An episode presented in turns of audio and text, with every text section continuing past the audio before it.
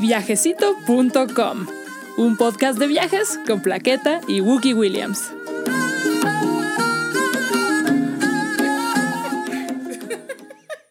Adivinen qué. Volvió miviajecito.com después de año y tres meses, cuatro meses. ¿Tres meses? Cuatro, cuatro tres meses. Después de mucho tiempo. Ajá, pero nos lo han pedido mucho. ¿Pero por qué fue? ¿Fue porque no fuimos a ningún lado? No, fue porque se acabó la pandemia, pues para, Oye, para pero mí. espérate, porque todavía no se acaba.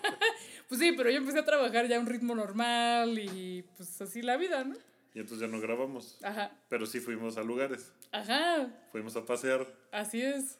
Hicimos un viajecito.com. Ajá, en noviembre del año pasado, o sea, de 2021, hicimos un viajezote.com.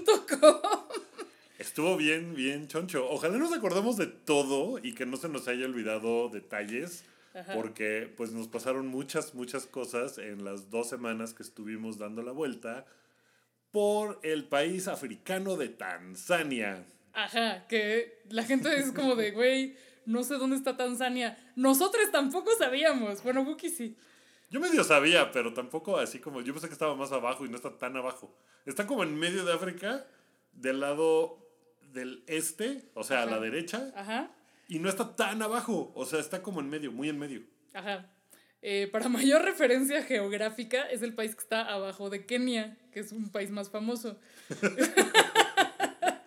Cuando, cuando le decíamos a la gente en Tanzania de dónde éramos, de México, era como, "Mm", así no sé de qué me estás hablando, y les decíamos abajito de Estados Unidos, como ustedes de Kenia, abajo, nosotros abajo de Estados Unidos. Y ellos, ah, Como que la gente se preguntaba. tu- tuve yo una interacción con una chica sacando unas fotocopias que, que me dijo: ¿Pero cómo? ¿México es un país? O sea, ¿no es parte de Estados Unidos? Y yo, ¿qué? Digo, o sea, pero tiene su propio presidente. y yo, Así, sí, de hecho es Andrés Manuel López Obrador y está llevando a cabo la cuarta transformación del país. No empieces. Bueno, el chiste es que no sabía dónde rayos estaba México. No sabía que México tenía su propia moneda. O sea, estaba así de completamente perdida. Pero no Como tan nosotros perdida. Tanzania, pues sí. Ajá. Como nosotros cuando llegamos a Tanzania, que no sabíamos quién era su presidente, su moneda. ¿Cuál es la moneda? Ya se me olvidó. ¿Los shillings eran shillings? Ajá, eran shillings. ¿Y cuánto costaba? Shillings ya se me olvidó. tanzanos. Era como. Había que dividir entre tres. ¿Quién, quién Ya, sabe? perdón, esta información ya no logramos retenerla Pero- seis meses, digo, cuatro meses, digo, cuatro meses después. Pero lo que sí es que los billetes estaban súper bonitos. Ajá, Porque todos tenían animalitos. Así Ajá. el de 5000 shillings tenía un rinoceronte. sí, Estaba bien, bien padre. estaba súper bonito, sí. Eh, bueno, ¿y ¿por qué decidimos ir a Tanzania en medio de una pandemia? Eh, pues después de, después de una amplia investigación, o sea, estamos hablando de que este viaje lo empezamos a planear en algún punto de 2020 probablemente.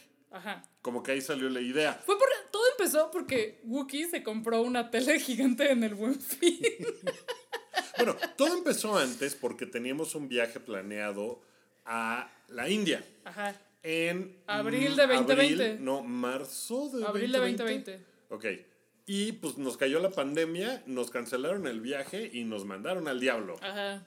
Así durísimo. Expedia, no compren en Expedia, pinches culeros. No, a menos que Expedia- Expedia nos patrocine, entonces ya vamos a hablar bien de ello.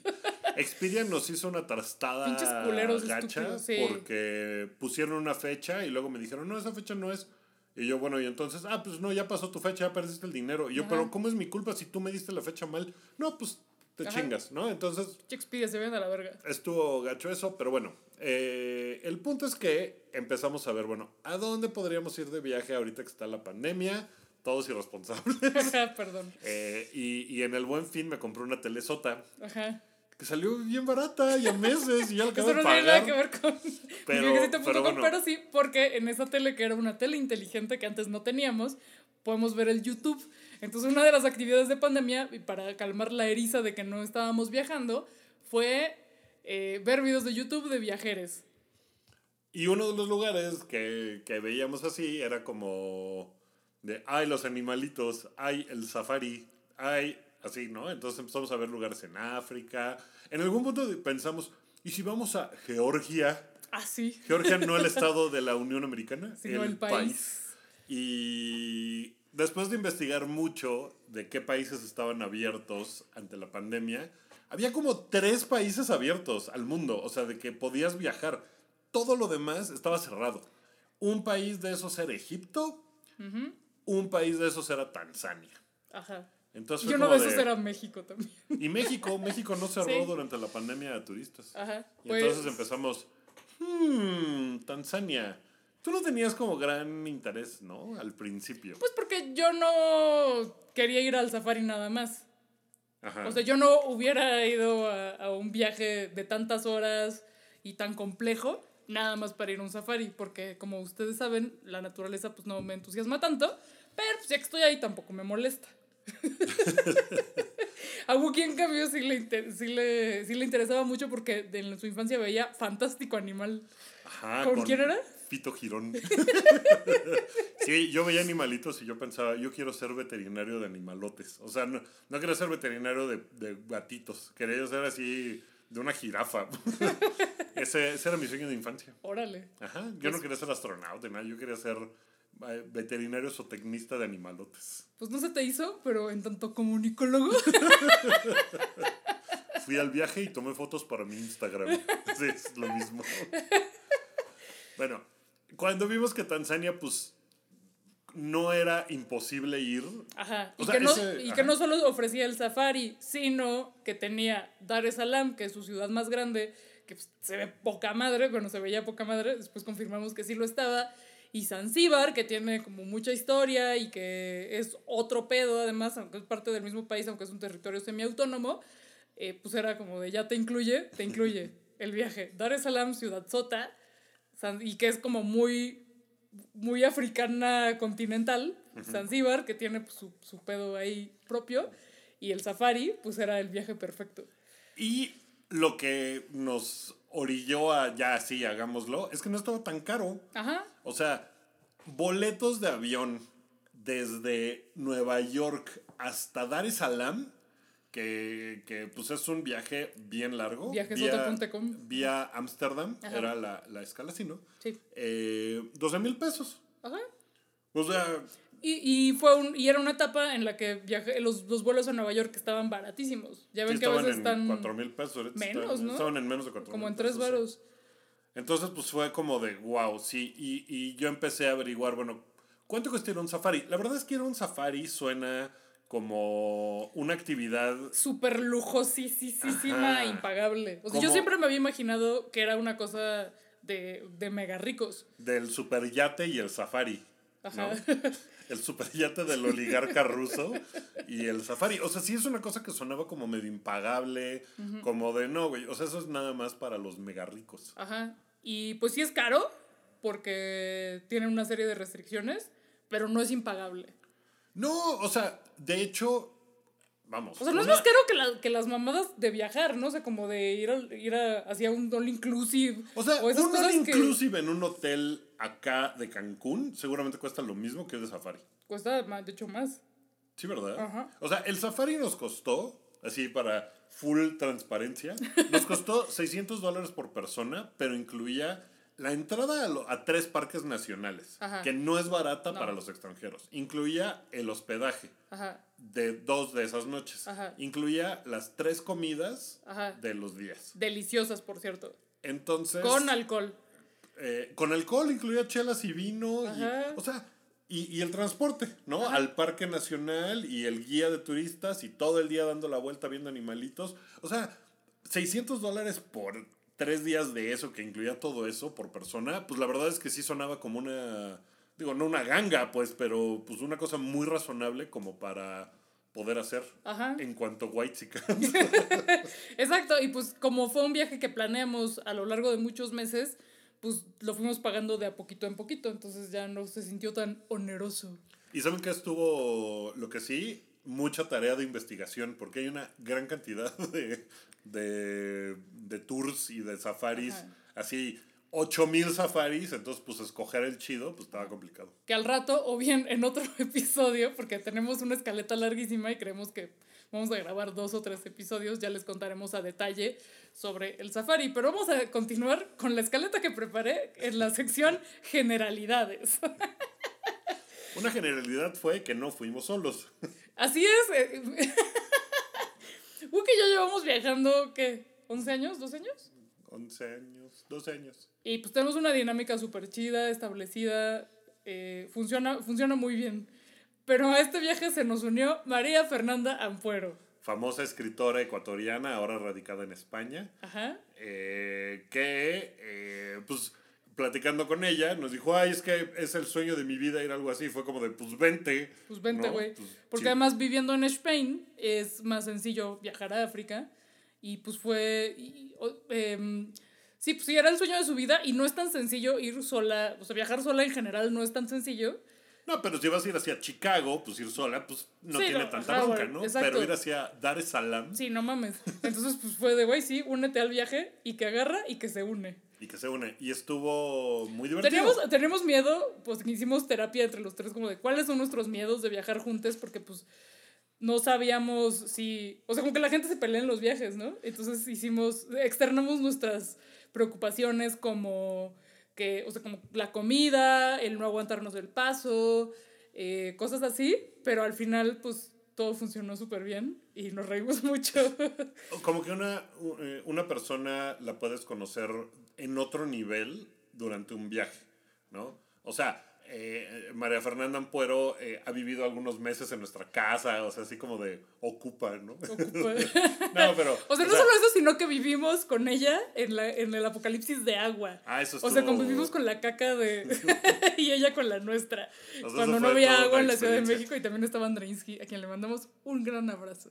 Pero eh, en un viaje como que conoces a las personas en niveles de estrés, en cómo se comporta con el resto de la gente, en, en- porque las sacas de una situación de confort que va eh, pues más allá de lo que puedes ver de una persona así. Cuando, o sea, en pareja viajas por primera vez, pues puede ser como de que en la madre, ¿no? Eso no, Me esto no va a funcionar.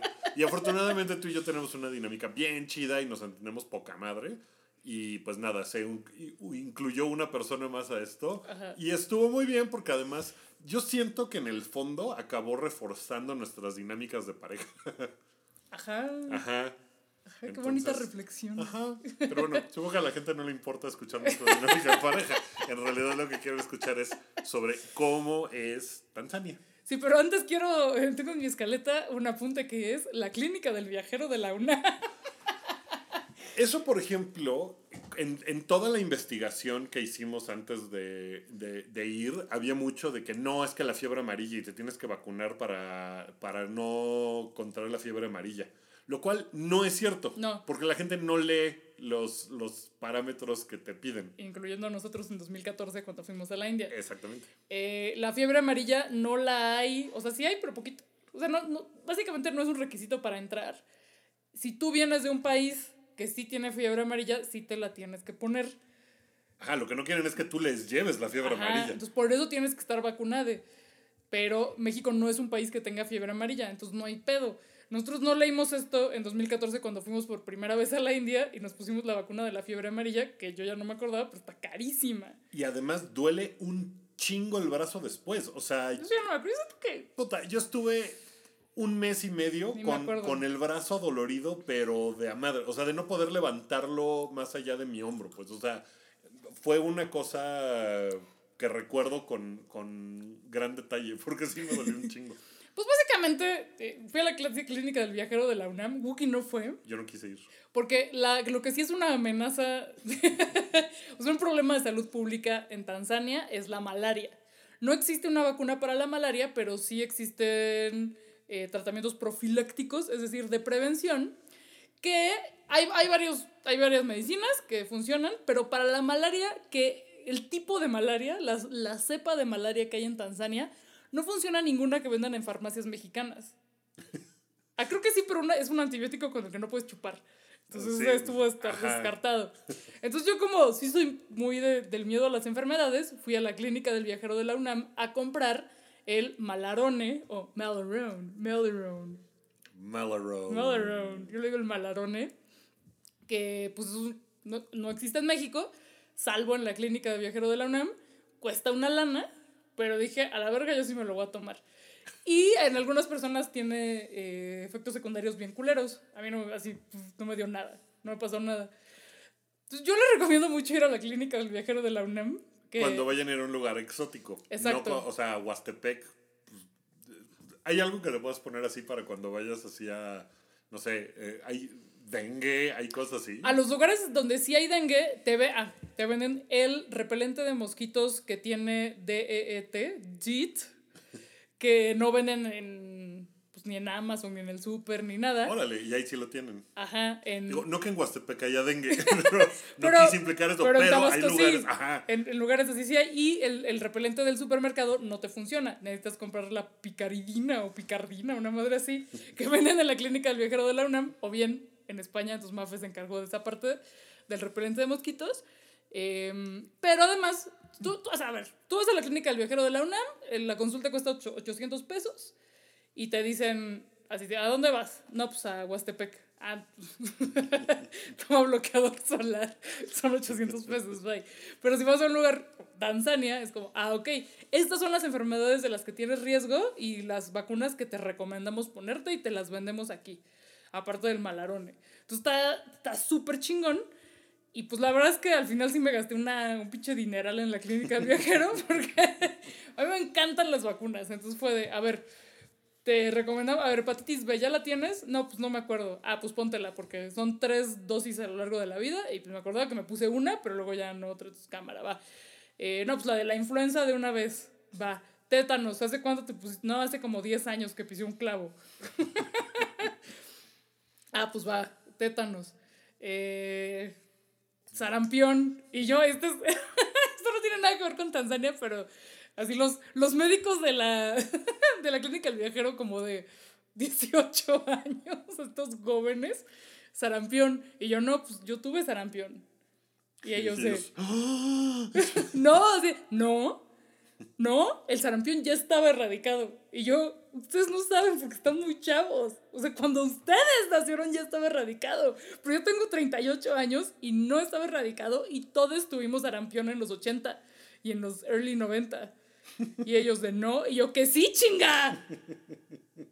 Pues total que los convencí de que no me pusieron la sarampión porque al día siguiente me iba a poner mi segunda dosis de Moderna en los Estados Unidos de Norteamérica en una escala que tuvimos en Nueva York. Ah, es que el, el, el viaje pues sí, sí implicó varias escalas, nos tomó un rato llegar porque volamos a Nueva York, estuvimos una noche, en esa noche fuimos a buscar la segunda dosis de Moderna en el lugar más profundo del Bronx. Ah, estuvo chidísimo. En una clínica donde seguramente lo que más tratan es como, o sea, abuso de drogas, ¿no? Yo creo. Pues sí, o sea, no sé, pues era un, de, la parte de, de, la red de hospitales y clínicas públicas del estado de Nueva York. Eh, y estaban abiertos hasta muy tarde y pues como que les encantaba poner vacunas. Estaban muy felices de que fuéramos. Ajá, yo llegué así de, oye, yo no tengo cita, pero me pones una booster. Claro, pásale. Ajá, y no solo estuvo increíble porque nos regalaron un kit que incluía una gorra, una playera, un botón, un pin. estuvo chidísimo. Estuvo muy bien y al día siguiente volamos a Ámsterdam. Ajá. Tuvimos una escala chiquita en Ámsterdam y de ahí volamos a Dar es Salaam. O sea, esos dos vuelos, la verdad es que sí estuvieron, pues, manchadones porque de, de Nueva York a Ámsterdam son como siete horas, ¿no? Luego tuvimos la escala ahí de, no sé, tres horas. y luego son otras siete horas hasta Dar es Salaam. Entonces, pues estuvo, sí fueron 20 horas así de estar ahí metidos en aeropuertos y aviones. No, no estuvo mal. Sí, estuvo bien. Bueno, después de todas las enfermedades posibles que te pudieron haber dado por ir a un, paréntesis, yo me gasté una pinche lana en, en, el Malarone. O sea, me gasté como 1500 pesos en el Malarone. Y a la no. Y Wookie no. ¿Y qué pasó? Que no nos dio malaria. O sea, que porque usamos el repelente con DET que llevó Mafe desde Spain. Entonces, pues, pues nos picaron los mosquitos. Lo que sí nos pudo haber dado era COVID. Porque llega, o sea, todavía en ese momento, noviembre del año pasado, eh, no había Omicron, eh, fue antes. De hecho, regresamos y a la semana empezaron los chismes de "Ah, el Omicron que viene de África. Y entonces a mí en la chamba este, me chingaban con eso. Ay, la que, variante Tú la trajiste, tú Necronomicon". trajiste la, de, la del África.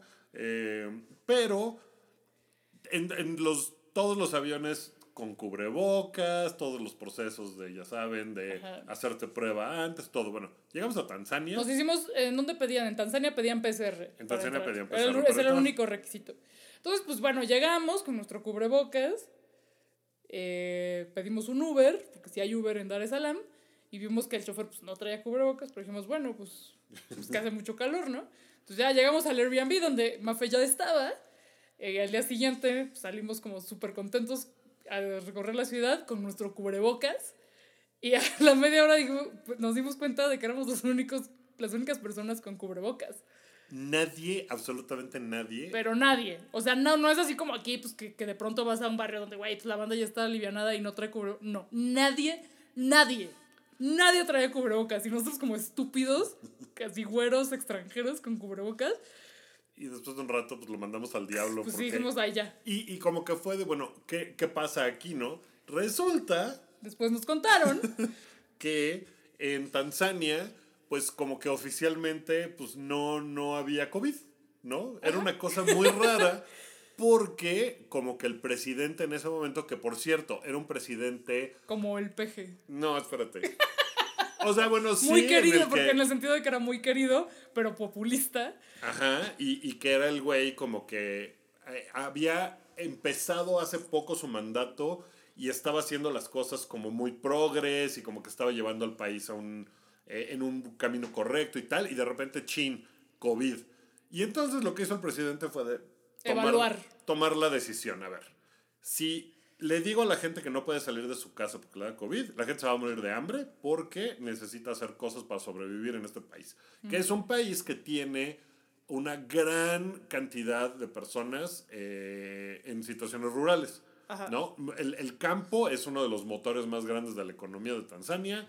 Eh, hay muchísima gente, muchísima, o sea, los, lo- o sea, poblaciones locales de, de Masai, que, que son, pues, o sea, culturas originales, Ajá. digamos, y que siguen teniendo las características de antaño, y por lo tanto, ellos les vale, ellos no usan medicina... eh, Alópata, no usan así nada. O sea, es, es pura herbolaria y tienen sus chivos y se van a Y- la verga, güey. Y son millones, o sea, Sí. no son, no son 10 mil personas. Sí. Entonces, como que el presidente dijo, bueno, a estas personas Eso no y que, les y puedo que, decir. ajá, que la banda vive al día. Ajá. En, es, o sea, es un país muy pobre donde no hay industria, donde casi, ya después iremos a los detalles, casi no hay industria. eh, entonces, pues no, era eh, a poner restricciones de COVID y reglas era, era absurdo, no podía, no era, era insostenible. Entonces la decisión que tomó fue, voy a esconder toda la información acerca del COVID. No había conferencia de Gatel, no había un Gatel. Entonces fue de, pues, ¿quién no? No, aquí no, no, hay, cif- no hay cifras No hay sobre cifras. contagios, sobre muertes, nada. Dejaron que la vida siguiera como si no hubiera enfermedad. Y evidentemente, mucha gente se murió, mucha gente se infectó. Eh, supongo yo, sobre todo en las ciudades. Y trágicamente, una de esas personas que se infectó y se murió fue el presidente. Así es. que, que dicen, no, bueno, no sabemos si sí fue de COVID, pero de un día a otro se enfermó muy duro, lo hospitalizaron, lo intubaron y se murió. Ajá, Entonces como de, ok, COVID. se murió de COVID. El Ajá. presidente que dijo, no, pues aquí no hay COVID. Chale, güey. Chale, su. Eh, y en su lugar entró una presidenta, la primera presidenta en la historia del país, Ajá. que desafortunadamente es como del partido opuesto, ¿no? Ah, es como del PAN. Es como del PAN, pero en una, en una cosa muy... que no es tan curiosa en un país como México, donde ahorita la cara del peje está en toda la pinche ciudad, diciendo peje no está solo. No mames. Bueno, ella, la presidenta, también su cara está en todos lados, ¿no? Hay Sí, pósters en todos lados. Es, eh, sí, es como una, como una regla que tienen, entonces, por lo que percibimos, es una regla que tienen, que en todos los establecimientos tiene que estar la foto de Ajá. le presidente, de la presidenta o del presidente. Eh, que ahorita pues se nos se nos haría un poco raro, o sea, no porque está la foto del peje en todos lados, pero... Sí, pero si vas a la tortillería no está la foto del peje, ¿no? No, pero sí, y, y- y tampoco ocurrió en los 90, pero si te acuerdas en los 90 en las escuelas, no sé, en por lo menos en mis escuelas públicas estaba la foto de Cedillo. No, ¿eh? la mía no. Bueno, en mis escuelas públicas, tú porque eras fifi, pero yo en escuela pública, no sé si sigue ocurriendo, entramos a la dirección y estaba la foto de Cedillo. Pues a lo mejor sí, o sea, Por- eso... Y eh, eh, había un... re- o sea, esto no, tampoco sé qué pedo, pero, eh, pero había un restaurante nigeriano, o sea, no sé, supongo que es una cosa que pasa en varios países de África, porque había un restaurante nigeriano en la colonia Tlaxpana, ¿te acuerdas? Ah, claro, claro. Donde estaba la foto de... Del, del presidente del- de- y... del- o sea, la, foto del presidente de Nigeria y la foto de Calderón o de no, Peña. era de Peña Nieto. O de Peña. La foto de Peña Nieto. Y era así como de, ah, pues claro, esta es la onda. Estaba pensando que, que las fotos de, del presidente en los establecimientos gubernamentales, que supongo yo que una escuela pública es un establecimiento gubernamental. Sea, en Estados Unidos en todos lados está la foto del presidente. En las Ajá. bibliotecas, eh, digo, en el aeropuerto cuando llegas, en cualquier oficina así. ¿Sí? Porque, sí, ¿En el aeropuerto? en el aeropuerto No está la foto, sí. En todos los aeropuertos tienen la foto del, del presidente por ahí. O sea, a lo mejor no te lo ponen así en cuanto llegas, pero está por ahí. Ah. Eh, en estaciones de policía, que yo sí he estado en alguna estación de policía de, este, de algún pueblo en Estados Unidos, tienen la foto del presidente. O sea, Órale. sí es una práctica común. Supongo yo que aquí... Entonces, pues, no es tan descabellado, pero aquí, pues así, de que vas a la tortillería y está la foto de la presidenta. Tortillería, no sé. La bolillería, sí. No, espérate, porque en la escaleta todavía no, no llegamos a esta Ah, parte. perdóname, perdóname. Sí viene en la escaleta. Ok, entonces. bueno, no, hay COVID, no hay COVID, entonces puede, todas las, todas la- los cubrebocas que habíamos comprado que eran ligeritos, no los usamos. Y, y no nada más no hay COVID, tampoco hay sana distancia. No, o no, sea, no hay, o sea, no hay, no, Y no hay, además, no hay COVID ni en hospitales. Esto ya más adelante les contaremos porque fuimos a un hospital en Zanzíbar. No existe ni en hospitales, nadie usa cubrebocas. Y no es como que haya poquita gente. O sea, Dar es Salaam es una ciudad de 4 millones de habitantes y todos se concentran en el mercado, Ajá. ¿no? Entonces, pues estar ahí, pues ya, eh, o sea, estás completamente inmerso en, en gente sin cubrebocas eh, con la variante Delta en ese en momento. ese momento, ajá, sí. Otra eh, particularidad que hay, que existe en Tanzania, en todo Tanzania, es que no hay smartphones. Casi no hay smartphones. Eh, bueno, sí, no, no hay. Pues, como que en todos los lugares O sea, a los que hemos ido, O sea, sí hay, O sea, pero, sí hay, pero, pero no es- al nivel... Ajá, o sea, como aquí que ya todo mundo, o sea, vayas a donde vayas en las ciudades, pues, y, y, y en muchos lugares también rurales, la mayor parte de la gente tiene un smartphone. Porque se han vuelto más baratos, porque se han vuelto necesarios. Eh, allá no. Allá muy poca gente tiene. O sea, no, el, el, sí, el, el, el emprendedor del Safari traía un pinche iPhone 13 más mamón que el tuyo. Ajá, Pero así la banda espérate, No hay iPhone 13 más mamón que el mío. es el más grandote y bonito. Wookie se compró el iPhone 13 más mamón un día antes de ir para Un tomar fotos del Safari. Ajá, para tomar fotos de animalitos. Cuando todavía estaba escaso. Entonces hasta le hablaron así de señor Wookie, ya está su, su iPhone Y 13. fui corriendo y estuvo bien padre que me. Eh, pero bueno, eh, no hay, por ejemplo, o sea, sí hay smartphones y todo, pero la cantidad de tiendas de gadgets para tu teléfono no son como aquí que hay 8 millones y que en cualquier lugar así en la esquina te venden la funda para tu celular.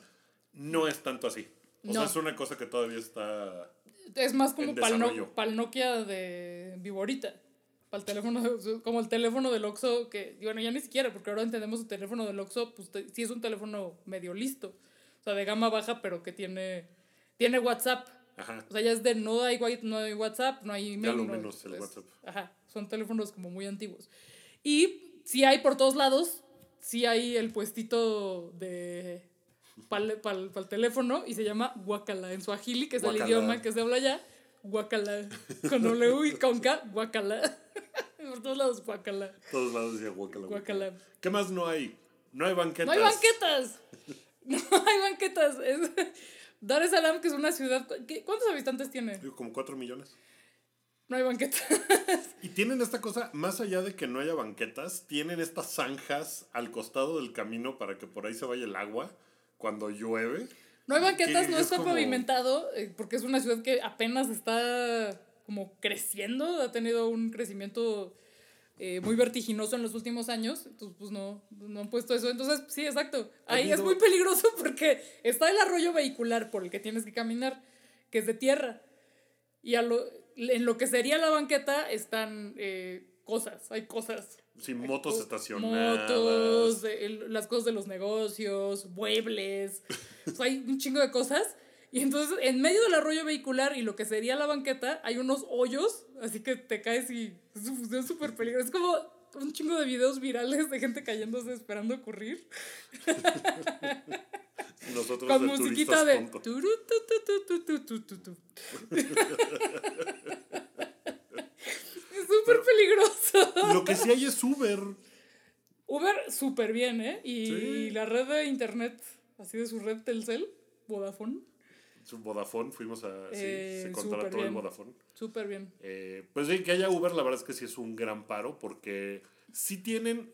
hay- ha habido mucha inversión china en Tanzania y Ah, en sí. toda África, Ajá. ¿no? Que, que los chinos están en, esta, en este modo de expansión, yendo a África diciendo, mira, yo te construyo carreteras, yo te construyo puentes, te construyo formas de transporte, eh, edificios, y tú lo que vas a hacer es darme derecho a eh, la minería, por ejemplo, Ajá. ¿no? Entonces, pues hay países que dicen, pero claro, o sea, si yo ni siquiera puedo explotar los minerales que hay en mi país, por ejemplo, la tanzanita, que es una piedra preciosa que solamente hay en Tanzania. Ajá. Bueno, si es piedra preciosa no, es un mineral, pero pues es muy bonita, es moradita. Es moradita muy bonita. Eh, Te la venden en el aeropuerto y así. Ajá, pero pues los chinos es lo que han hecho. Y vimos muchos chinos y hay muchas, hay periódicos chinos, eh, negocios, Letreros. letreros. O sea, llegas a algún tipo Oxxo y tienen cosas en chino. Ajá. Para la cantidad de chinos que han mandado, porque como que los chinos mandan el paquete completo. Así de que ahí te van dos mil chinos para construirte tu puente. Ajá. ¿no? O sea, no, no vamos a em- emplear mano de obra local. el- es- nosotros hacemos todo. Están construyendo, por ejemplo, el Metrobús, su sistema de Metrobús en Dar es Salaam, que por cierto no nos subimos porque no, no nos dio, no tuvo tiempo. Que se supone que es como el más avanzado de África eh, subsahariana. Ajá. ¿No? Porque África pues, es un continente tan absolutamente grande. Está pinche enorme, güey. Es, es enorme. Entonces, pues sí hay una clara diferencia entre ciertos lugares. el- o sea, el África sahariano que incluye, no sé, Argelia, Marruecos, Egipto, Túnez. Seguro me falta alguno por ahí. Este. Tú eres el, el que gana el World, el, el que es el de adivinar el país. Por Eh, o sea, hay unas condiciones muy diferentes, ¿no? A las del África subsahariana y pues entre más vas para abajo, pues van cambiando las condiciones. Ajá. El sistema de transporte de Tanzania se supone que es el más avanzado de toda esa zona. Ajá. No nos podemos subir, pero... se Pero pues ahí lo, lo vimos. Em, algunas personas, como el güey del iPhone 13, el Barto, el, de, em, el del Safari, eh, hablaron de, de esta presencia de la industria china como neocolonialismo, pero pues también vi que hay una, una crítica a llamarle así, porque es como de como paternalista y como quitarle la agencia a, a los pueblos, no solo en Tanzania, sino a los pueblos africanos. Entonces, no sé, es un pedo que no entiendo. Pues es que es un desmadre, porque África pues tiene, a lo mejor tiene un chingo de recursos, pero no tiene la infraestructura para explotarlos. Ajá, y y, tampoco tienen un pueden... chingo de corrupción. Pues y sí, eh, entonces, O sea, es un desmadre como de, bueno, a ver, si le van a dar el dinero a los chinos, o sea, lo van a quedar cinco políticos corruptos en el país que no van a construir nada, como que están como de, bueno, pues mejor que haya carreteras y mejor que haya un hospital y mejor que pongan esto, antes de que se lo roben personas locales, pues mejor, pues la explotación Ajá. de las minas, pues, pues un Está- poco como claro. que les vale, ¿no? pues, está de la verga, pero ninguna de las dos alternativas acabó con el programa- problema de raíz. ¿Y nosotros qué hacemos hablando de esto? Porque somos pinches white saviors.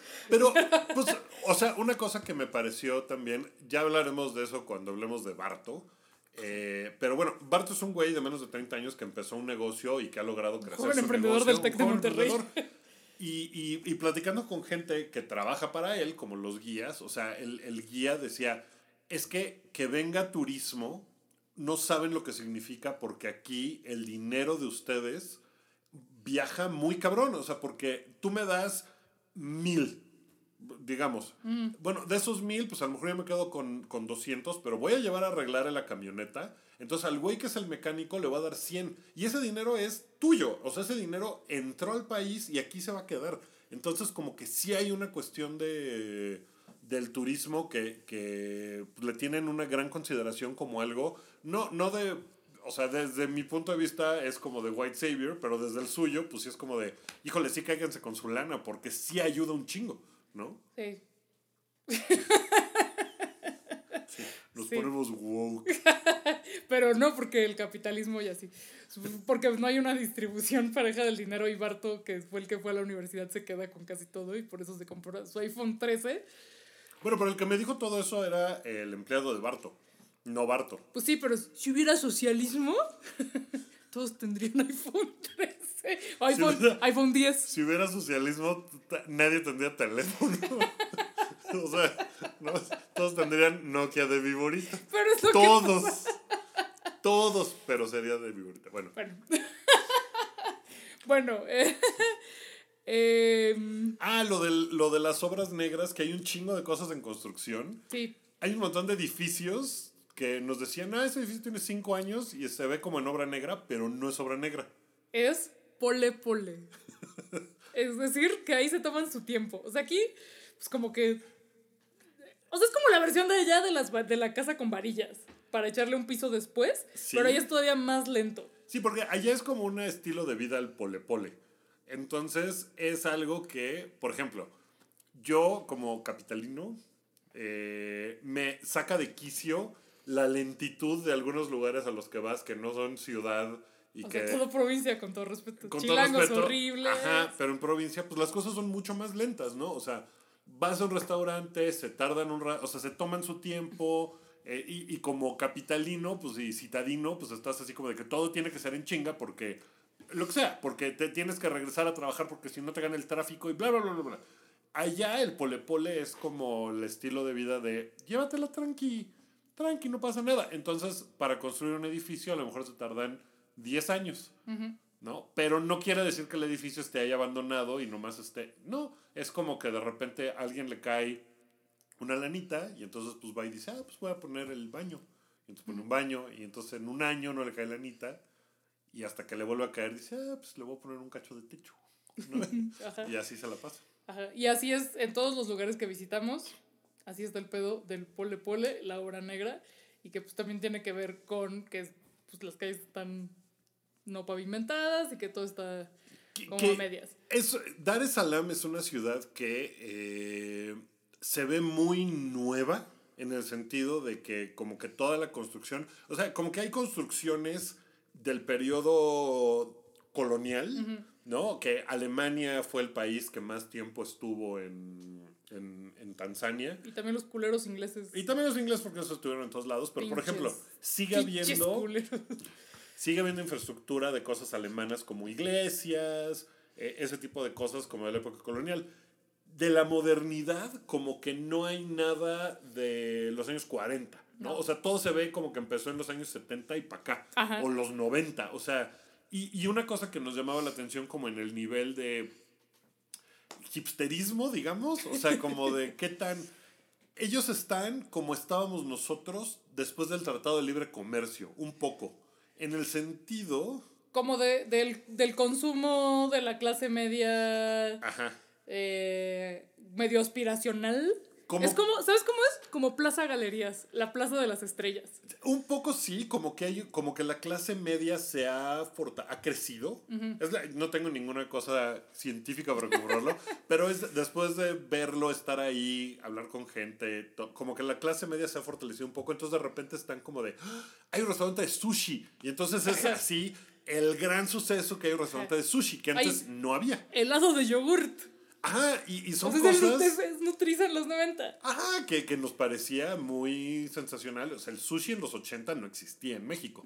De repente empezó a haber sushi y era una cosa como aspiracional de, wow, ahí están como en ese punto, Ajá. ¿no? Están como, pues no sé, 30 años... En ese sentido. Ajá, del consumo eh, global.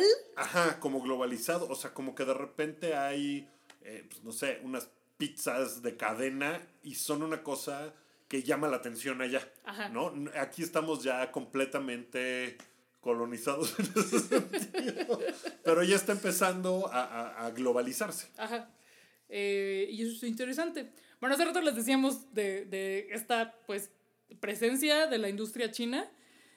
Y porque casi no tienen indu- industria allá, excepto, excepto, que hay una gran empresa, una gran compañía, un gran conglomerado llamado Assam. Assam es dueño de todo. Es como, como si Carlos Slim, pero en tachas. Ah, pero como si la empresa de Carlos Slim se llamara Slim. Pero el ¿no? señor Assam no se llama Assam. No se llama Assam, No se llama.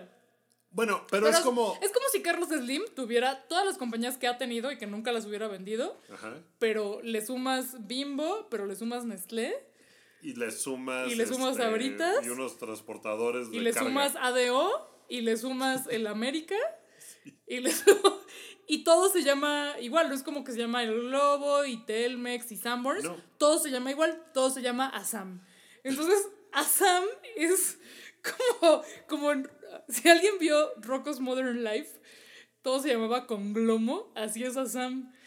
Todas las cosas no- como nacionales que se producen ahí se llaman Assam. Entonces hay O sea, está los helados, ¿no? Entonces Ajá. está la tienda de helados como helados Holanda, que eh, te metes a tomar un helado horribles. Están muy horrendos, feos, pero salvo, tienen aire acondicionado. salvo las paletas de baobab. Ah, sí. Que es como baobab, el fruto que es- nacional. Ajá, y que son unos árboles maravillosos, que son el árbol del principito y otras cosas así.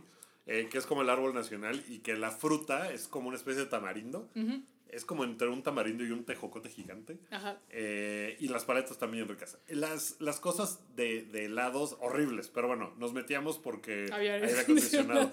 Pero después empezabas a ver playeras de equipo de fútbol que era el equipo Assam y era como de, pero ¿cómo? Sí, Assam, así se llama el equipo y el dueño es la misma persona. Ajá. Y luego llegabas al barco y el barco se llamaba Assam. Ajá. El ferry que, tra- que transporta entre Dar es Salaam y Zanzíbar Se se- llama- es Assam. Assam. Y así la Pero- constructora se llama Assam. Ajá. El canal de tele es como su Easy, su cablevisión, es Assam. El canal es Assam, Assam Ah. TV.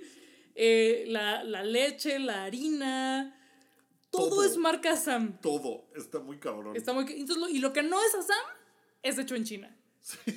Todo. Hasta, por ejemplo, están prohibidas las bolsas de plástico como en la Ciudad de México, pero más, están Sí, prohibidas. allá no hay nada. O sea, O porque sea, aquí se siguen consiguiendo, están las, las biodegradables, pero también te vas tanto, en el tianguis te venden la bolsa de plástico a 5 pesos, de la de antes. O sea, pues, es como de, por favor, allá no Allá no existen las bolsas de plástico, no existen. Entonces, para todo hay bolsas de estas reutilizables chafas, hechas en China, con letras chinas, y por alguna razón hay de el supermercado Éxito de Colombia. Sí, Rarísimo. quién sabe cómo llegó. Y es momento de hablar de otro emprendimiento de Assam, que es el bolillo. Ahora sí. A ver, nos quedamos en un Airbnb que estaba en un barrio eh, cerca del mercado principal. El barrio del mercado. El barrio del mercado, ¿cómo se llama el mercado? Cariacú. Cariacú. Y esa es como que la zona, pues no necesariamente céntrica, pero es donde está la mayor cantidad de actividad, digamos. Entonces, cerca de ahí, pues hay un montón de negocios, restaurantes, bares, eh, todo alrededor del mercado, porque es como la, donde está la vida de la ciudad. Como que no tienen un zocalito en realidad. No. Y el mercado, pues es como la, la cumple esa función. Nos quedamos por, por ahí, no exactamente en el mercado. Como en las orillas del mercado. Hagan de cuenta como quedarse en la Merced. O sea, te quedas en el centro histórico, pero te quedas como en la Merced, ya pegadito a circunvalación. Hagan de cuenta, pasando cir- circunvalación. Ajá.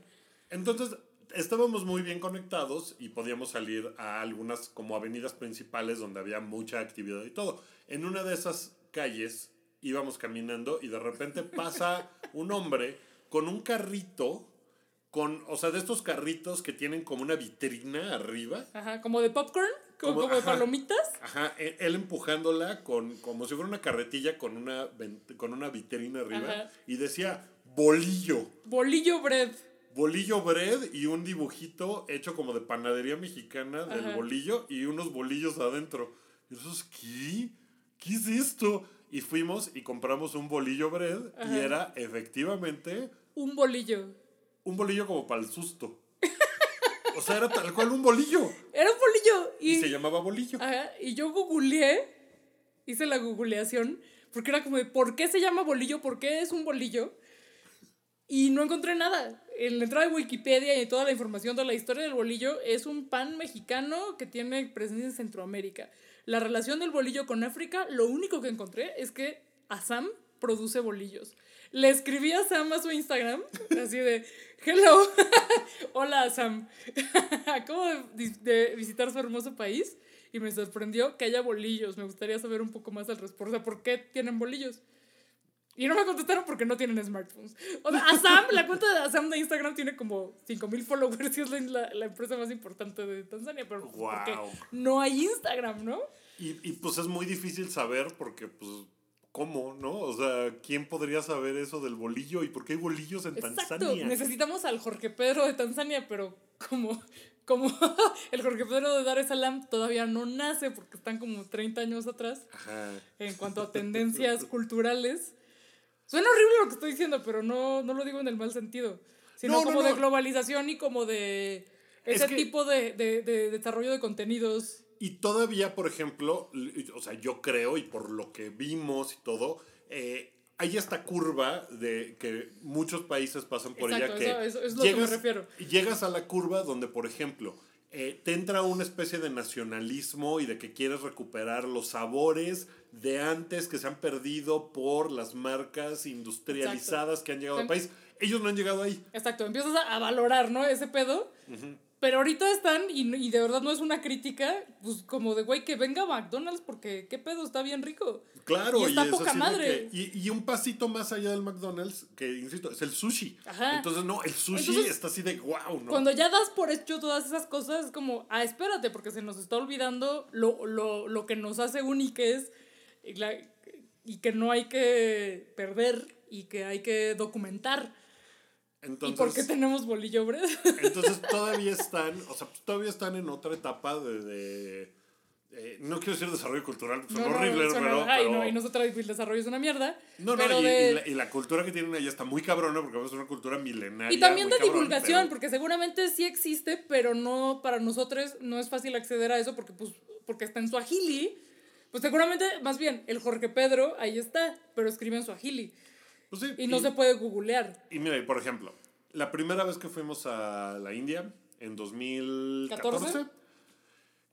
eh, la diferencia entre eso y la vez que fuimos en 2019 Que sí, como ya son comentamos, cinco son- años, Ajá, nada No más. es nada. La cantidad de invasión eh, Global, pues como de la cultura. europea, gringa, como de L'Oreal como marca, por decir algo. Cuando fuimos en 2014 había dos Starbucks en todo el país. Sí, Había uno en Mumbai y uno en Y el uno el aeropuerto de, Mumbai o de Delhi. de Mumbai en el Mumbai. nuevo. Eh, y ahora ya hay un Starbucks en cada esquina. Sí, se volvió una cosa así como de por todos lados, ¿no? Y eso siempre En- es como un gran, de hecho es un indicador mundial como, como de... no hay Starbucks. Pues no creo. No, ¿verdad? Yo no no. recuerdo haber visto No, Starbucks. no hay, no hay nada. eh, digo, y qué chido, ¿no? Que no haya. Ah, todavía esa, esa onda no llega, pero la diferencia entre la cantidad de gente que tenía teléfonos inteligentes de 2014 a 2019 era abrumador. En 2019, todo mundo en la India estaba tomándose fotos todo el tiempo con sus smartphones. Todo el tiempo. Todo el tiempo. Era una cosa como muy recién llegada, como aquí en el 2010, 11. 11, ¿no? Que fue un boom. Allá el Ajá. boom sucedió en 2018 probablemente. En Tanzania todavía no sucede. Exacto. Sí.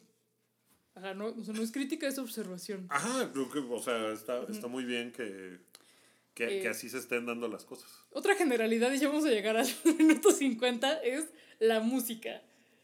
Cosa que me parece que sí es muy importante mencionarlo en este momento, ya después llegaremos a detalles en el Sí. tercer capítulo. Tengo que hacer una lista de Spotify de toda la música que escuchamos en, eh, durante nuestra estancia en Tanzania, fuera de los lugares muy turísticos, que en Dar es Salaam no hay nada turístico, o sea, No. en realidad es una ciudad muy poco visitada por turistas. Estoy tratando de pensar en otros turistas que hayamos visto en nuestros días de estancia. No estuvimos muchísimo. Pero puedes pensar en otro turista. Eh, En, en algún momento fuimos a la zona Fresa y fue, de hecho entramos al hotel Fresa que tiene como una como restaurantes, como tiendas, entramos porque tenía porque porque tenía una playa, no sé. Sí, o sea, lo- para verlo, ahí hay muchos güeros. Sí. Pero y, es una y en los zona que está alrededores lejos. Había, sí, es una zona donde solo hay como, pues sí, bueno, no solo eso, pero es la zona turística como tal a la que no fuimos. Pero en el centro y en, y en el área del mercado, que fue donde más estuvimos, habremos visto a otros dos güeros en todos los días que estuvimos ahí este, caminando por las calles. Que eh, también, a diferencia de otros lugares que hemos estado, nadie nos prestó nada de atención. O sea, le valía madres a la gente que estuvieran unos güeros paseando por... O sea, hay lugares, por ejemplo, en la India, en Calcuta, por ejemplo, mucha gente se paraba y nos pedía fotos, por ejemplo. Ajá. Más a ti, más a mi mamá, por ejemplo. Pero mucha gente les- le, le tomaba fotos Pues a... porque traían smartphone. Porque traían su smartphone, pero pues era una cosa como de que, ah, unos güeros, y queremos una foto con ustedes, ¿no? Y, y no era una cosa, o sea, nos parábamos a tomar una foto de el monumento de Victoria, no sé qué, y se juntaba gente a tomarse fotos con nosotros. En el Taj Mahal, no mames la cantidad de fotos que le pedían a mi mamá, sobre todo. Sobre a mí todo no me mamá. pelaban, pero a mi mamá, un chingo. Tu mamá Aquí, súper fabulosa. nadie nos peló nada, ¿no? No. Nadie nos prestó atención, no era una O sea, de cosa algún como modo de... están como de, pues sí hay güeros, pero, pero tampoco nos quieren vender cosas, nada. Sí. Ahora, Tanzania es un lugar donde sí hay mucho turismo, pero ese turismo está concentrado en Zanzibar y en la parte de los safaris. Exacto. En Dar es Salaam, nada. Nada, porque Bueno. pues, es, por- pues porque es una ciudad hostil. Es Sí. una ciudad como cero mon friendly, cero Sí, fresa sí, friendly. o sea, empezando, empezando porque no está Pavimentada. y te caes como Mario Bros al hoyo ese. Pero pues que está bien chingona. Bueno, eso probablemente sea parte de por qué la música todo el tiempo suena música africana. Música, eh, En o sea, suajili. en suajili. No música africana, se imaginan inmediatamente Hakuna Matata o no, no, no, no, no. Tamborcitos. Tamborcitos, No. no. O sea, reggaetón Ajá. hardcore en suajili. Ajá. ¿No? O sea, con una cosa muy avanzada, muy cabrona. Muy chingona. O sea, que ritmazo, digo, que eso sí es. eh, pues históricamente, pues ritmazo, ¿no? La música es chingona en México por, por, por las personas que vinieron en la diáspora. Claro. O sea, la música veracruzana y la música guerrerense y la música de, la- de las costas es chida por la presencia africana. Y entonces ese, esos beats también, y el reggaetón, o sea, por supuesto. ¿no? Entonces esos beats que, que están bien chingones, pues suenan por allá en todos lados y es música en Swahili, por lo tanto, de Kenia y de Tanzania. Solo hay música local, o sea, podrá no haber cuadernos, juguetes y computadoras y coches, cosas producidas ahí, pero música, no mames, la cantidad de música chingoncísima que hay en todos lados. Y además no música tradicional, no, no, no, música moderna de autotune, Sí, no es la producción, sí, sí, no, el no. fonógrafo. No, para nada. O sea, no había, no, no música de antaño y la música tradicional de ahí, no. O sea, producciones cabronas, así de Perrísimas. perrísimas, te digo, de autotune y ta- poca madre. Voy a hacer ese playlist, tengo que sentarme a hacerlo porque además shazameé una cantidad de música absurda, Ajá. así. Mucha era ridícula. inshazameable, pero la que se shazameaba, se shazameó muy bien. Sí, rápidamente Ajá. salía. No, no, increíble. Bien, bien Muy, padre. muy, muy chido. Eso fue uno de los grandes highlights. Ok. Y Pasemos a otro de los grandes highlights. Te propongo algo. Hagamos este podcast en tres partes. Ajá, es lo que. Hablemos de Dar es Salaam, Ajá, y luego hacemos. luego hacemos uno de Zanzibar Y uno del safari. y uno de Safari. Excelente. ¿Así es como lo tenías planeado? Sí. Ah, perfecto. Calculé que esto iba a pasar. Va a durar hora y media, pero bueno. Pero bueno, Gracias por quedarse con nosotros. eh, gracias. Ok. Eh, Dar es Salaam. Anunciamos que va a durar hora y media. Vayan por un pancito, un vinito. Yo ya me estoy empedando. Ahorita abrimos Siempre- otra botella. No. Eh, es, un, es un buen momento para hacer una pausa y, eh, y nada, beber más vino y que la Sí, gente ya no hacer un anuncio. y que la gente pueda tomar algo, una cerveza. Es momento de decirle a nuestros patrocinadores que nos patrocinen. No tenemos patrocinadores, pero Aeroméxico, patrocínanos. bueno, ya.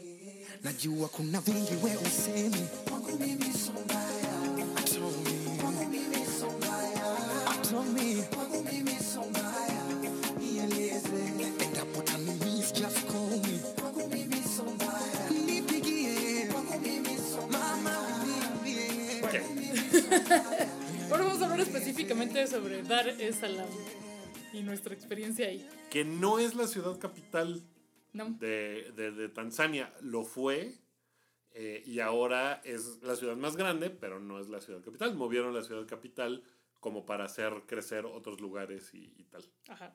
Entonces, pero pues, sigue siendo la ciudad más importante en el sentido de que es donde más gente vive, donde más se mueve. Es una ciudad costera, además, ¿no? Que tiene su, su puerto y su salida al mar. Entonces, pues por ahí entra prácticamente todo lo que hay de, de, eh, importaciones, entra por Dar es Salaam. Ajá. sí. Eh, algo que notamos desde el primer día es que eh, hay un chingo de, de- de mujeres trabajando. La, la mujer. Pues O sea, hay un chingo de mujeres trabajando en, en chambas que, eh, por lo menos por acá, son típicamente masculinizados, en oficios típicamente masculinizados, como la seguridad. En el Airbnb estaban puras chavas así trabajando y en muchas otras cosas que Mafe decía, las mujeres trabajando y los hombres bebiendo. Y los hombres viviendo. Sí, pues, o sea, la- las. Eran como, pues no policías, pues, pero pues eran como. Ajá. ¿no? pues, Sí, chavas y todos los turnos eran de. eran, eran chavos. Ajá. Y lo veíamos en, en muchos lados. En muchos trabajos, o sea, como que hay muchas mujeres en el espacio público que en otros países no ocurre. Una cosa que nos dijeron, que pues, quiero pensar que, que sí sucede así, es que es, una, es un lugar, el país, porque no nada más en Dar es Salaam, no es la única ciudad donde estuvimos, estuvimos en, en otras tres en realidad. Eh, y nos decían que, por ejemplo, para las mujeres era muy seguro. O sea, que no, que podías salir de noche a pasear y no iban a estarte siguiendo chiflando.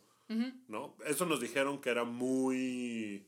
Pues que no, que no sucedía eso en, en Tanzania. Y eso pues está muy chido. Sí. Sí, es, sí me imagino que puede ser un lugar muy intimidante para una viajera sola. Supongo yo que puede ser por, por lo pues, por lo diferente, por lo poco amigable, no de la gente, sino de las de la situaciones. de la ¿no? infraestructura. De, de la ajá. Pero, bueno, como, como ya hemos dicho en episodios anteriores, eh, para mí, pues no, o sea, yo no puedo decir que tanto hay el acoso callejero y ese tipo de cosas porque pues voy con el hombre. o sea, porque eso no, no se percibe cuando vas acompañado de un hombre y además Wookie que pues mide 1.90 y está grandote le dicen, yes, very handsome, tall, strong man. Pero la gente era como muy amable. Como que o no sea, es un- interactuando contigo, independientemente de mí. O sea, como que sí interactuaban contigo más que siempre dirigirse a mí, ¿no? Ajá, que en otros países, exacto, que en otros países, incluido México, es eh, pues de que vas a un lugar y que siempre es el señor, que el caballero, jefe, amigo, como que tú no existes. Eh, y esto nos ha pasado en, en otros países también, eh, pues, Sí, en, que- en que- países de güeros. Que pues tiene. Y aquí pues no, como que no. No, como que allí de- tú llegabas a regatearle al de las telas, a cotorrear con el de este, lo que sea, ¿no? Y, y eran como muy, como que le entraban chido y no eran nada, ni te hostigaban. En las calles no nos hostigaron para nada. No. Parte de que no hay una infraestructura de turismo, pero en Dar es Salaam no nos hostigaron para nada. Después sí y después este... Sí, pues lo que, lo que entiendo es, eh, es que eh, pues casi toda la, infra- la infraestructura de- del machismo pues es lo, lo, lo que queda de, de la colonia, del sistema de género que llegaron a imponer los güeros. Sí, porque seguramente antes era un matriarcado, ¿no? O sea, debe haber cosas... No, o hay- sea, históricamente... No, hay- no existe el matriarcado, solo eh, sociedades matrilineales. Y sí hay como... Hay mucho, por ejemplo, entre los Masai hay mucho androcentrismo.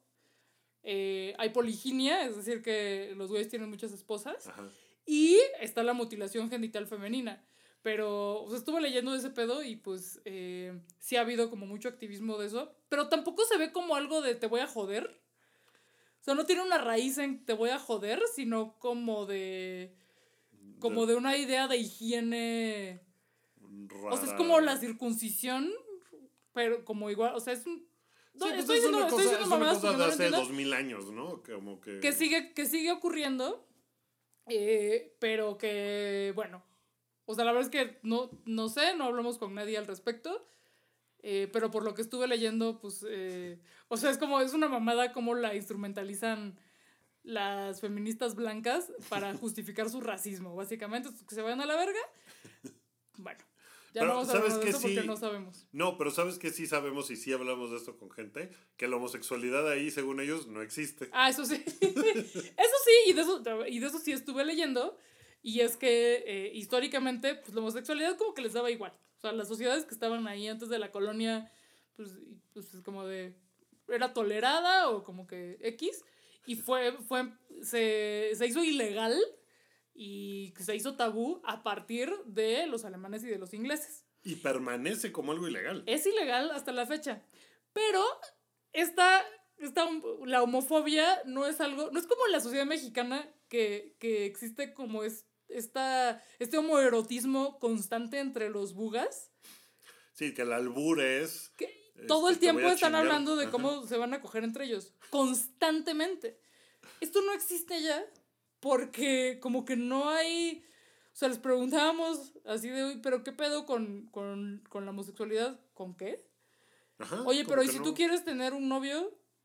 Pero ¿Cómo? por, pero ¿por qué tener un novio si... Ajá, si- ajá. Les decía, ¿y si yo me quiero casar con una mujer? Y ellos, pero, o sea, pero es que eso no se puede. O sea, Pero es que ¿cómo? eso, por- como no- para qué, si necesitas un hombre que te cuide y te dé de, de comer. Ajá. Porque además, pues siguen teniendo mucho esa, ¿no?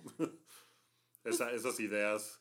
Pues sí, sí, pero no, porque vimos a las mujeres chambeando, o sea, como que, digo, y porque históricamente las, son las mujeres blancas son las que tuvieron que, comillas, luchar para trabajar porque las mujeres negras pues siempre han trabajado. Y lo Sí, vemos aquí pero, como... Pero sí era una cosa como de, pero... O sea, como que sí tienen la idea de que ah, el hombre proveedor, no como algo No, sí, exacto, no hay una... opresor, sino como... No como una jerarquía. Ajá, pero ¿para qué querrías tener? O sea, pero ¿cómo? ¿Por No, o qué sea, no se puede. Es, es algo que no existe No. para nada. No, no, no. No como un rechazo, sino como una absoluta ignorancia de. No, como de una, su un absurdo, así como de, no, es que eso no, Pero es que eso no, no hay. no lo hay. Entonces, eh, Santi, a quien le mandamos un gran abrazo, nos decía, no, es que lleven banderas gays como subversivas para que, así, Sí, pero para no hacer un statement, pero es como, no hay statement. No, No, ni hay- siquiera están ahí. O sea, ni siquiera hay una cosa de. de no sé. Ajá. Comprensión O sea, entre que es- de. es- Entre que es ilegal y entre que no se habla, o sea, obviamente hay un movimiento, hay un- pero es muy chiquito. Sí, este es muy, es muy extraño eso. Pero esa, esa incredulidad ante. Pero ¿cómo? ¿Cómo una, una esposa? No. Eso, ¿cómo? Pero si tú eres mujer, ¿cómo esposa? Ajá. ¿No? O sea, no, nomás no. Ajá. Eso fue sorprendente. Ajá. Em, otra cosa que vimos en Dar es Salam y que lo noté en la escaleta, aunque no es una narración cronológica, fue la universidad por la que pasamos, que era Sí. como la EBC, como la Escuela Bancaria Comercial, y que tenía un letrero en la entrada de todos los, los códigos de vestimenta, que, o sea, el código de vestimenta de la universidad y las cosas que no se permitían.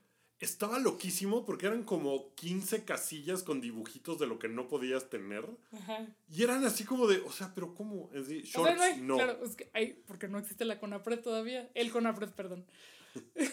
Ni el sí, COPRED.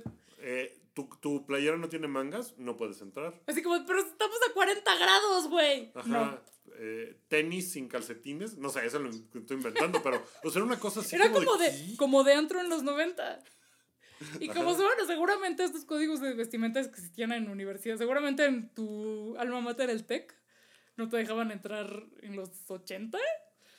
Pues, como- No sé, pero. ¿no? O sea, y había cosas como del peinado. Eh, Cosas súper clasistas, racistas, eh, como que no podías, si, eras, si eres una mujer musulmana, no puedes llevar el, el rostro cubierto, por ejemplo, pues como te vale verga, güey. Te vale verga como... Eso no me acuerdo. Sí. Eh, y había muchos dibujos que parecían como de cholo. Ajá, o como, de, mexicano, ¿no? De que Como no podía de- ser de- chicano. ¿no? Exacto. O sea, era como de aquí.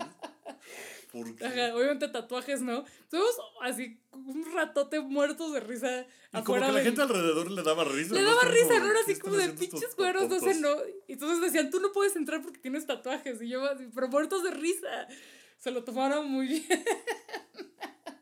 Pero, pues qué cabrón, ¿no? Que, pues eso, digo, obviamente sigue ocurriendo en todas las escuelas en México, pero ya no lo pueden decir. Bueno, no, sí los, están los reglamentos. Sí, que de acuerdo al licenciado Dacor, eh, no te Ajá. pueden prohibir así la entrada por tener el pelo largo y esas Exacto. cosas, ¿no? Ajá. De O sea, puedo. exacto. constitucionalmente es tu, tú te estás expresando y tienes Es el libro de desarrollo de la personalidad. Entonces, este es un recordatorio para que. de que estos reglamentos escolares sobre el pelo, los uniformes, las calcetas, eh, los tatuajes, todas las perforaciones Ajá, Les son vale madres. anticonstitucionales y que si quieren lo pueden escalar a COPRED, CONAPRED. ¿Cuál es el COPRED local? No se sabe. Pero bueno, bueno. hablemos de la comida. Ajá. La comida. Sí, la comida, la verdad es que, o sea, Dar es Salaam tiene una influencia muy grande de la India. Hay una comunidad india grande porque, pues, no está tan lejos, ¿no? Entonces, hubo momentos en donde hubo una migración india, sobre todo en la...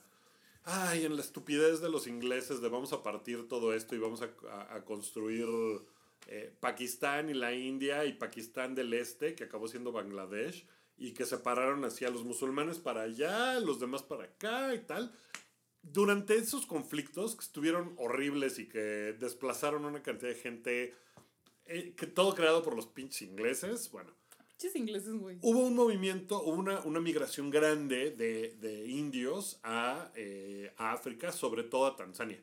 ¿no? Eh, hay una comunidad muy grande, entonces hay comida que tiene influencia de Tanzania, hay comida que tiene algo de influencia musulmana un poquito también, eh, que, que es la... No, no, no es la religión dominante, no sé.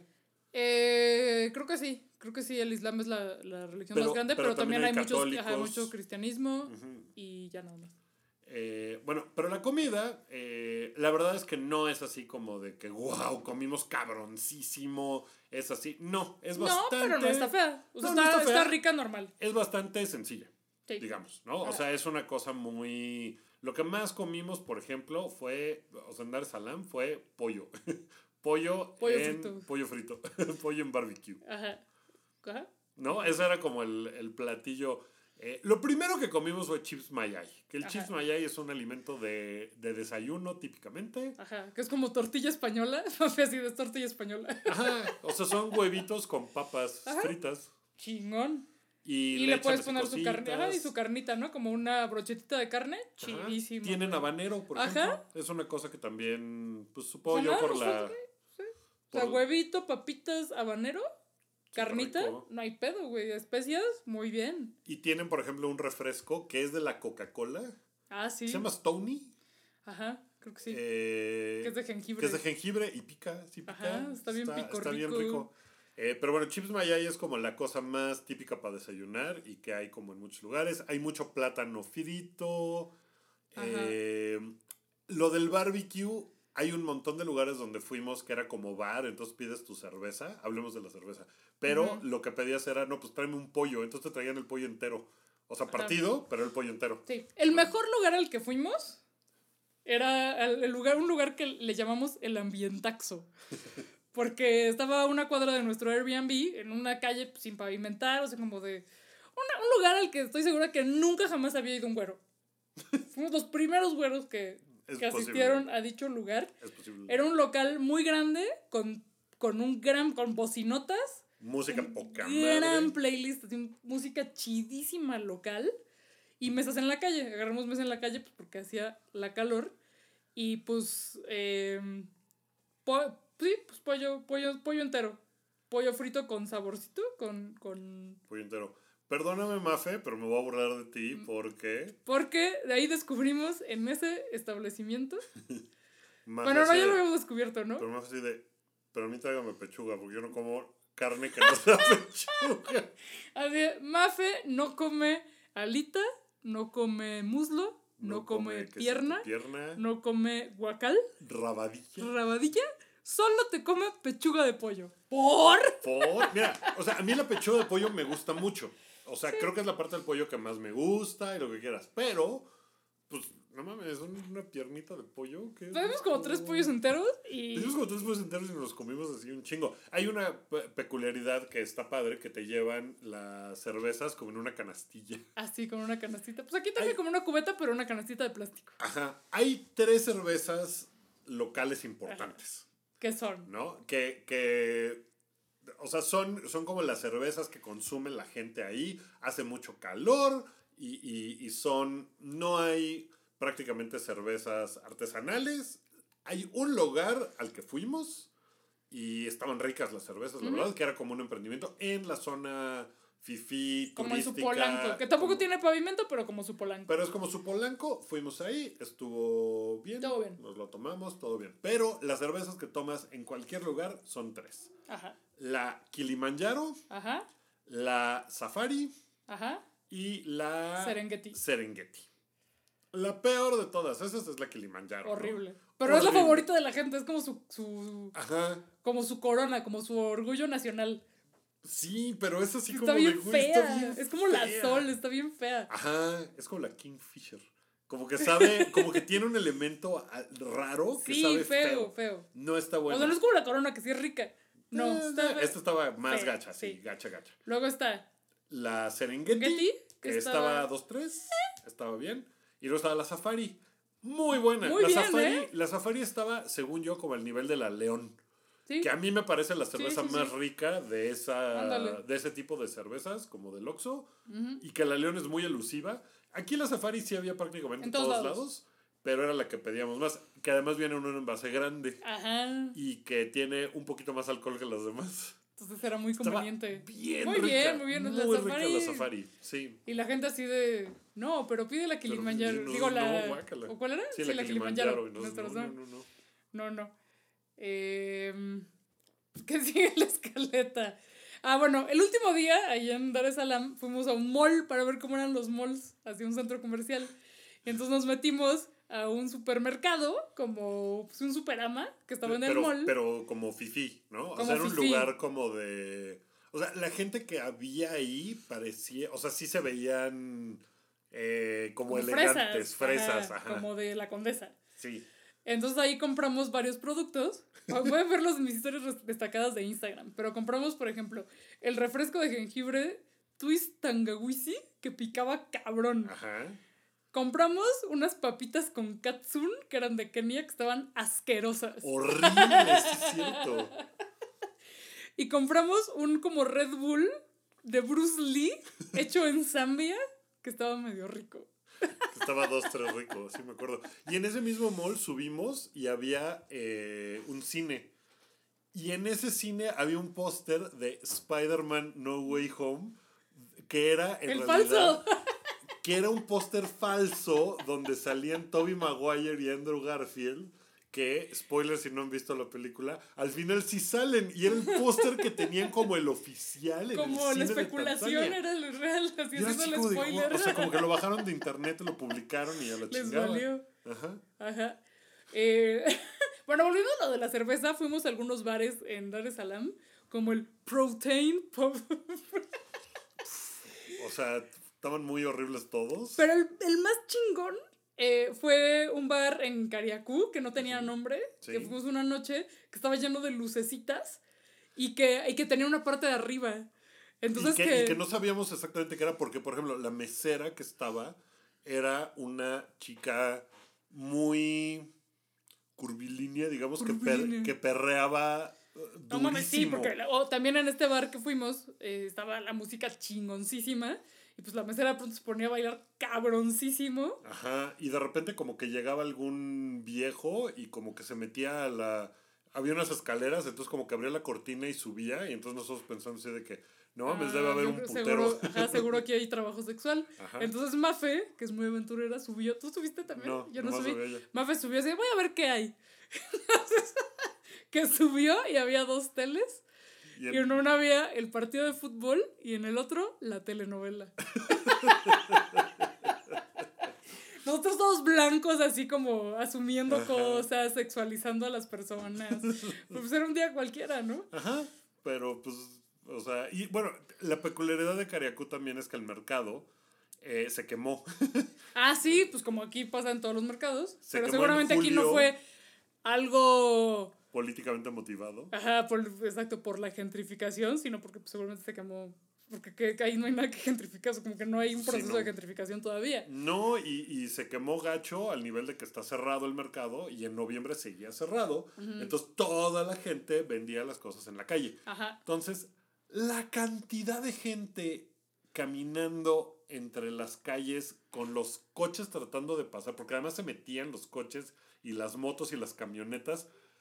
De verdad sí creo que nunca he estado en una situación con la cantidad de gente y el caos como en las calles cerca del mercado de Cariacú en Dar Salaam.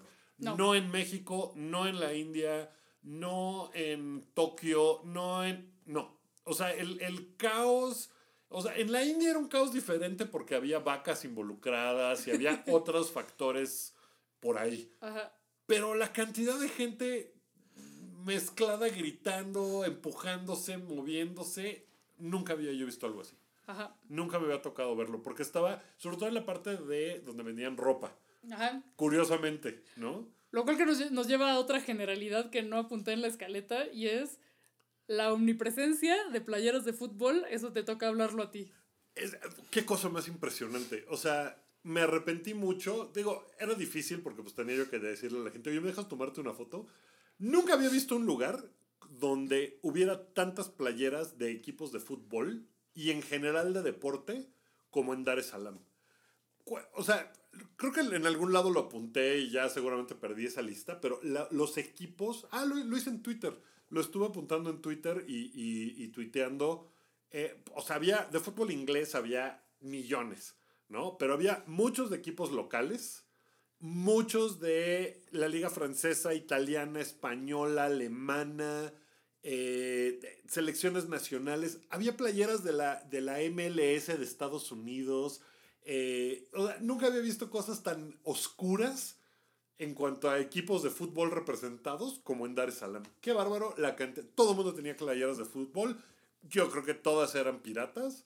Pero qué cantidad de cosas de deporte. Había de fútbol de la NFL, había de básquetbol, un chingo de cosas así de LeBron James, había de béisbol, pero las de fútbol muy impresionante. Y había Muy tiendas, había tiendas. Tú te compraste una, ¿no? Yo me compré una de, de un equipo local, Ajá. eh, que esa sí era como original de alguna manera. Eh, pero, pero vendían un chingo. O sea, de repente pasabas y vendían así la de, la de Atlanta, de la MLS. Y era como, ¿por qué están vendiendo una playera de, de Atlanta? ¿No? No vi ninguna mexicana. No. No, eso sí no vi, pero... Ah, pero una forma de, de hablar con las personas y decirles México, tú les decías chicharito. Ajá, eso era lo que todo el mundo decía. Ah, chicharito, chicharito. Y era de, sí, sí, sí, chicharito. Estaba padre. Bueno, esto nos lleva a la sección de las compras. ¿Qué compramos? O sea, Wookie se compró su playera del fútbol. Yo ¿Qué me compré... compramos? Tú, a ver, ¿qué compraste? Bueno, lo más cabrón, lo más chingoncísimo que compramos en este viaje fue que en el... em, ¿Qué? Ah, es que hay un mosquito. Esto es el mosquito de la malaria chilanga. Em, cerca de nuestro Airbnb había un puesto de zapatos, de, como de boleado de zapatos, que tenía un chingo de dibujos del güey que boleaba zapatos. Y que fue, o sea, pues yo me acerqué a tomar fotos y el, y el güey fue de, ah, pues te, te los vendo, ¿no? O sea, los ve- vendía los dibujos. Ajá.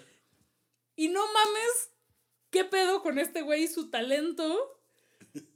¿Qué pedo? Estaban increíbles. Le compramos, ¿qué? ¿Cuántos? Pues varios dibujos porque yo, güey, me arrepentí de no comprarle más.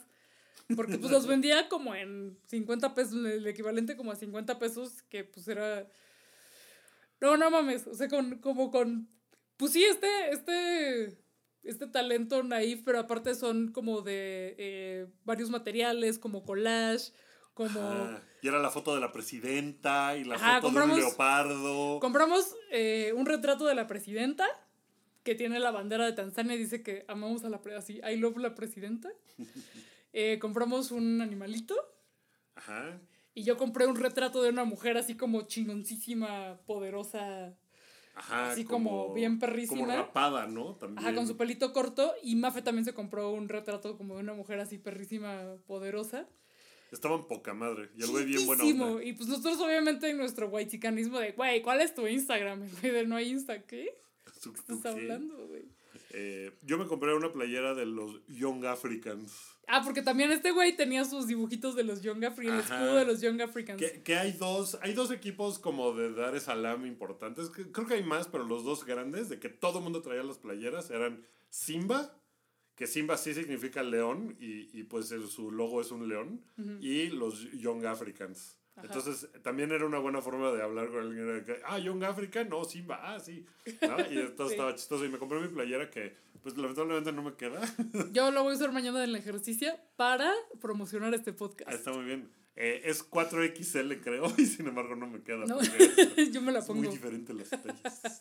Pero está bien bonita. Ay, qué mal que este amigo no tiene Instagram. Se llama Doto Noah. Sí. Pero pues, pues, espero que, que se vuelva famoso. Así que un, que un güero de agente de. ajá, lo llevo a una galería Ajá. así en, en Berlín. Ajá.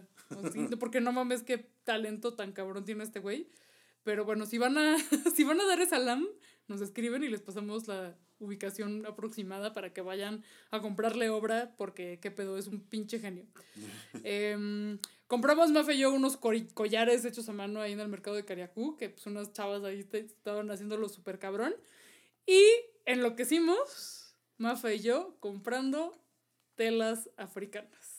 Que eso está muy cabrón porque la cantidad de telas africanas, o sea, como que es mucho más común la venta de telas que de prendas de vestir.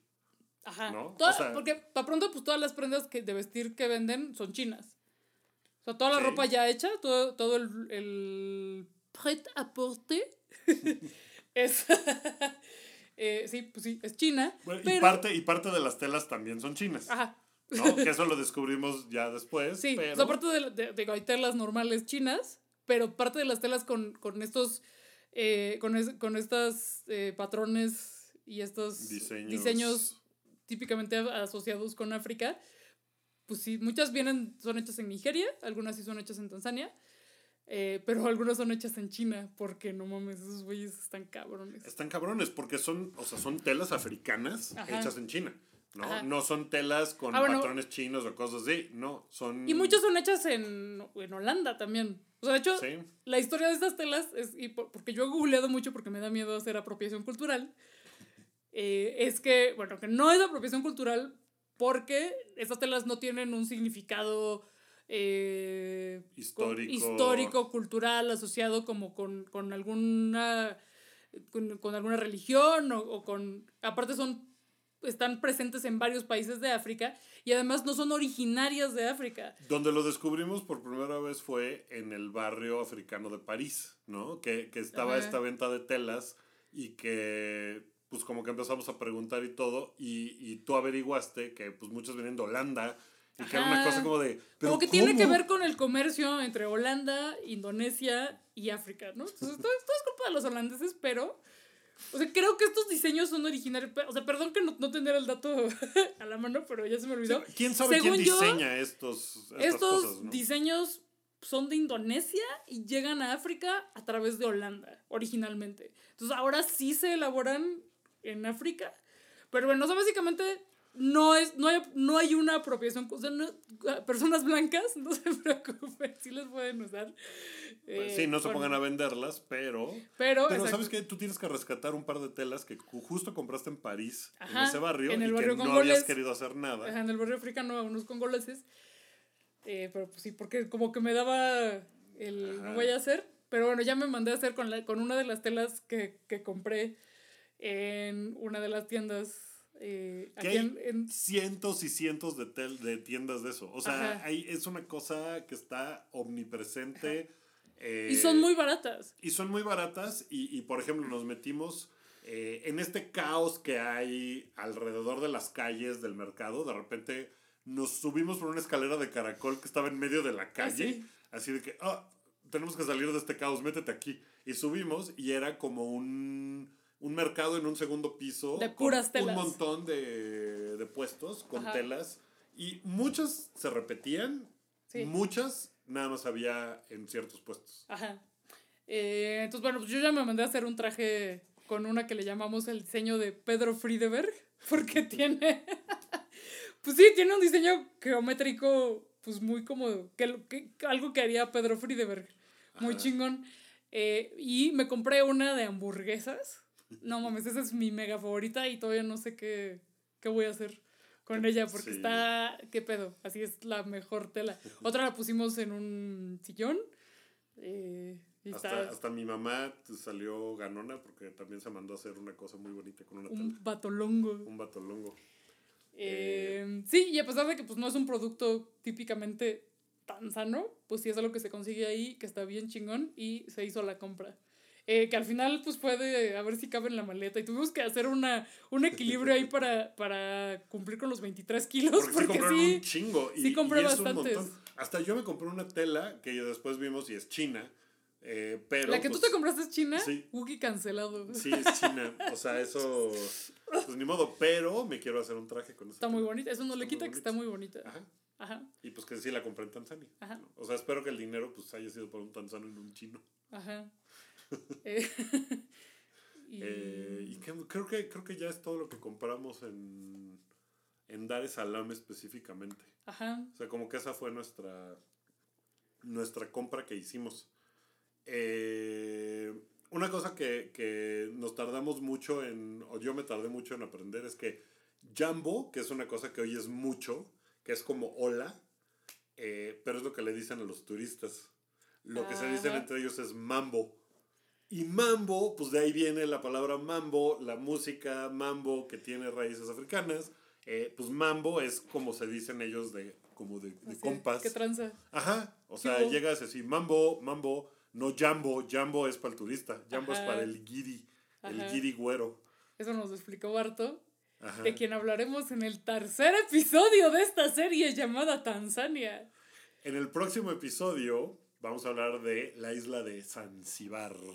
Ajá. Que no sé si es Zanzíbar o Zanzíbar. Según yo en español es Zanzíbar. Zanzíbar. Ajá. Pues es un lugar que suena muy exótico, ¿no? Y que suena como, como uh, Zanzíbar. O sea, y, y tiene unas implicaciones eh, muy cabronas esa isla. O sea, para históricamente, para el, el comercio de esclavos, eh, para la colonización.